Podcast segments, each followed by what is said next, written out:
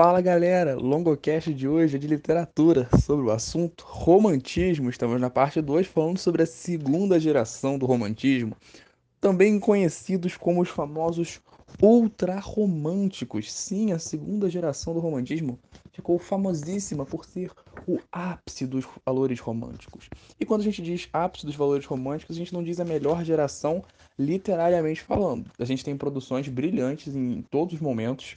Aliás, eu acho que de toda a toda a biblioteca literária do romantismo, na minha opinião, pelo menos a minha obra favorita é sem sombra de dúvida Navios Negreiros, que é escrita na terceira geração por Castro Alves. Mas a gente não pode adiantar as coisas, vamos em partes. Quando a gente pensa na segunda geração romântica, a gente tem que pensar que, obviamente, é algo diferente da primeira, mas não tanto assim. De que maneira? O romantismo é assim chamado por apresentar características que tornam o movimento algo comum é, entre si. Ou seja, há no romantismo uma série de características que vão, ser presentes, vão estar presentes em todas, as, em todas as fases. As três mais importantes, eu já falei no outro podcast, vou repetir nesse, vou repetir em todos de romantismo, porque são fundamentais. A subjetividade, ou seja, o olhar pessoal, o sentimentalismo, a valorização do que é, é, provém do sentimento, a valorização das emoções, as emoções do eu, do eu poético, do eu lírico, e também a liberdade formal. São três características centrais para a compreensão do romantismo. Eles propunham essa questão da liberdade formal também muito como uma ruptura aos ideais neoclassicistas, né? Do arcadismo que estava logo antes deles. Se você ouviu a parte 1, você sabe do que eu estou falando. Se você não ouviu, sugiro que ouça que vai fazer muito mais sentido esse podcast com a base que já foi dada lá. Então, como toda, o, todo o contexto histórico já foi apresentado, posso me focar mais nas características propriamente ditas desse movimento literário, ou melhor, dessa fase literária que a gente observa que é a segunda geração do romantismo. Essa fase vai ser considerado ultra-romantismo por uma característica muito importante. É o ápice, o auge, o apogeu dos valores românticos em território brasileiro. Como assim o ápice dos valores românticos? Nessa fase, você vai perceber que a subjetividade vai ser muito forte, vai ser muito presente, vai estar sendo muito utilizada. Da mesma forma que o sentimentalismo.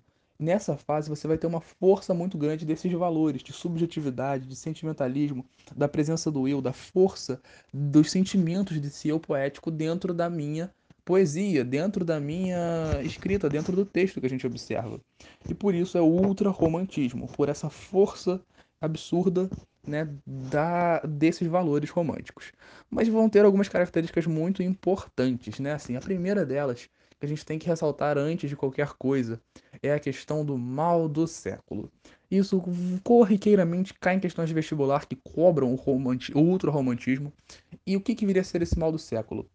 Ao mesmo tempo que ele tem a interpretação de ser a chamada tuberculose, que é uma doença gravíssima que nessa época então dizimava, dizimou muitas pessoas, muita gente morreu por conta da tuberculose.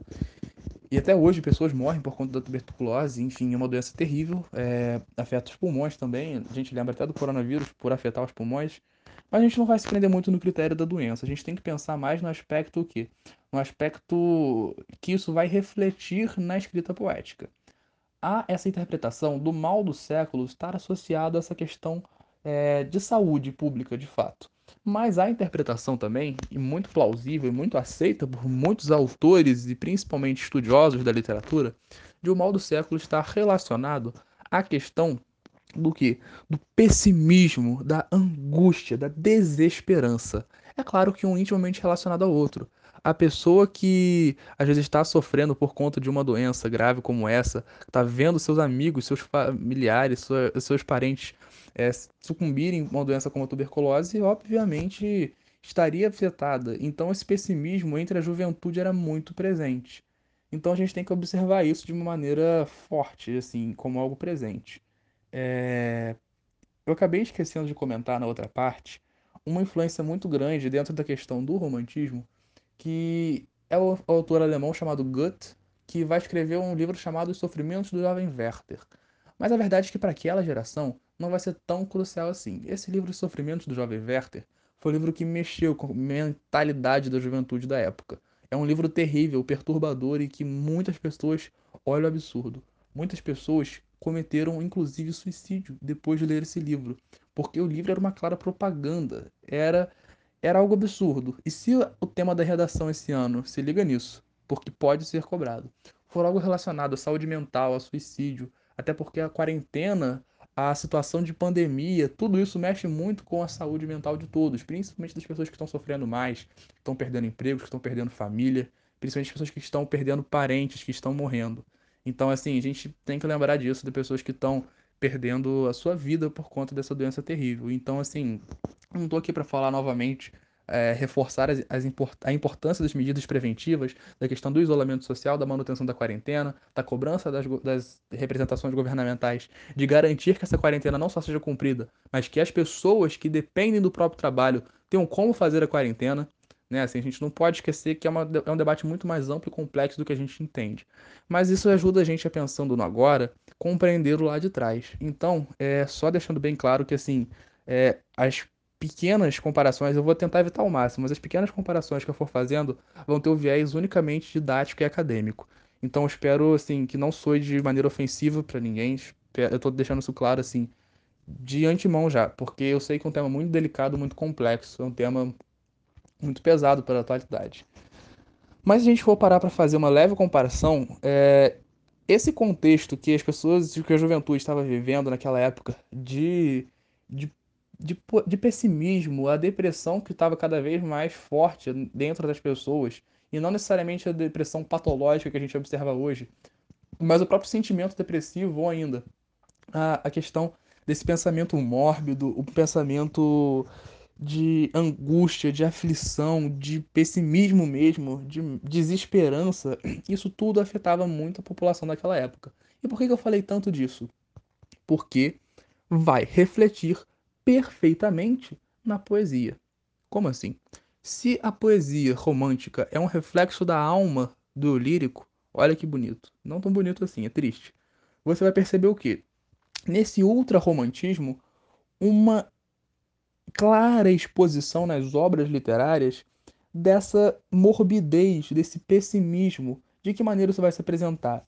De maneira a criar ambientes oníricos, ou seja, ambientes fantasiosos, tipo que num sonho, muitas vezes voltado para a morte, para ambientes mórbidos, ambientes escuros, fechados, é, tristes, tenebrosos. É o chamado locus horrendos, né, do latim locus horrendos, lugar terrível, lugar horrendo. É fácil a gente pegar isso, né? Assim, eu não, sou, não manjo muito do latim não, mas isso aí dá pra gente pegar fácil. É, então a gente pega o que? Pega essa questão de uma, de uma forte de uma forte representação dessa, dessa mentalidade cada vez mais sucumbida a um pessimismo, a um sentimento de desesperança. Há nessa, nessa juventude muito isso. E o principal expoente do da segunda geração vai ser um cara chamado Álvares de Azevedo, que escreveu a maior parte dos seus textos entre os 16 e 20 anos. Sim, eu tenho 17 anos agora e já estou pensando, o que que eu fiz? Bom, aos 17 o Álvaro Azevedo já tinha escrito muita coisa. Enfim, eu estou tentando fazer a minha parte, gravando os podcasts, fazendo algumas coisas que eu posso pelas pessoas. A gente não tem que se cobrar em relação a tempo. Eu acho importante a gente fazer esse tipo de comentário também, porque enquanto uma pessoa às vezes afeta e atinge mais pessoas com esses podcasts, eu acho importante ter esses comentários, assim. Vai com calma, cada um tem o seu tempo. E o tempo dele foi realmente esse, porque se o Álvaro de Azevedo não tivesse corrido para fazer essas produções literárias ele não teria feito. Aos 21 anos de idade, ele caiu do cavalo, literalmente, ele sofreu uma queda e ele já tinha tuberculose, ele teve problemas que se agravaram após essa queda e aos 21 anos ele veio a falecer. E curiosamente, pouco tempo antes dele vir a falecer, ele escreveu um dos textos de maior representatividade da sua obra, da sua coletânea, que é o chamado Se Eu Morresse Amanhã. Olha que forte. E, e, é um texto que vai destoar um pouco dos ideais que são pregados. Afinal, ele fala com um certo saudosismo, que a família sentiria falta e tudo mais, mas ao final ele retoma esse ideal ultra romântico, né? Então a gente tem que ir com muito cuidado, mas a análise textual tem que ser bem feita nesse sentido. A gente tem que tomar muito cuidado porque cada texto tem as suas especificidadezinhas. Mas de maneira geral, você vai perceber esse esse pessimismo, esse locus horrendos, esse ambiente mórbido, essa idealização da morte você vai perceber que a musa dos poetas nessa época vai ser, vai ser, justamente a figura da morte. E como que isso vai também se, se representar nos textos? Através do egocentrismo, ou seja, você vai perceber muitos pronomes em primeira pessoa, pronomes e, e marcas textuais de primeira pessoa, porque o foco da representação é o meu sofrimento, é a narrativa do como eu estou sofrendo, como eu estou é, passando por uma dificuldade e tudo mais. E esse egocentrismo vai estar voltado muito para esse pessimismo e um desejo de escapismo, ou seja, fugir dessa realidade, essa insatisfação, essa realidade miserável que eles estavam vivendo, vai levar esse desejo de escapismo. E para a maior parte dos poetas da segunda geração, esse escapismo vai ser encontrado justamente com a morte. Quando eu falo sobre um tema de redação, você pode aplicar, é, se for, por exemplo, para falar sobre a complexa e muito profunda temática, por exemplo, do suicídio, que tem que ser abordado de maneira muito cuidadosa, porque é uma problemática muito muito profunda de fato. A gente não pode olhar de maneira simplista.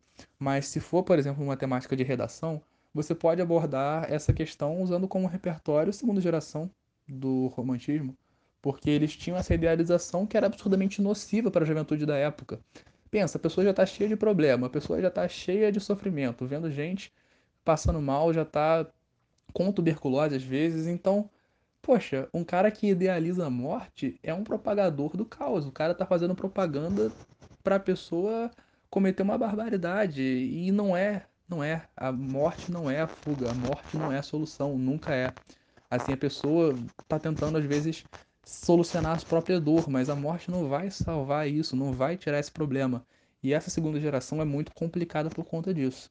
Eu tenho certos problemas com essa segunda geração, acho bem complexa de compreensão.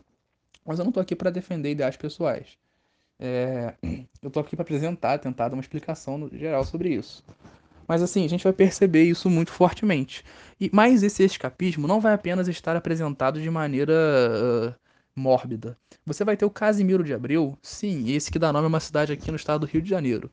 O Casimiro de Abreu que vai vai ser uma figura muito importante é, nesse processo que vai escrever alguns textos bem interessantes nessa fase, que nessa de escapismo ele vai ser muito característico na, no uso do saudosismo, ou seja, o retorno, por meio das memórias, ao passado, mais especificamente à fase em que tudo era bom, no caso a infância.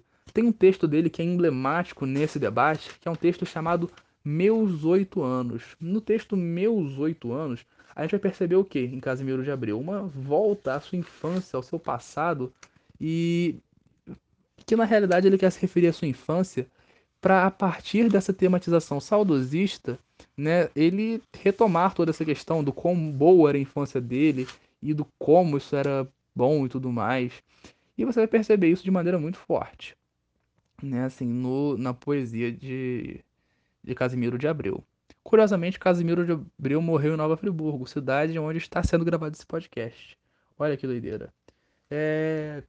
Bom, se a gente for parar para pensar, a segunda geração não tem muito mais o que falar.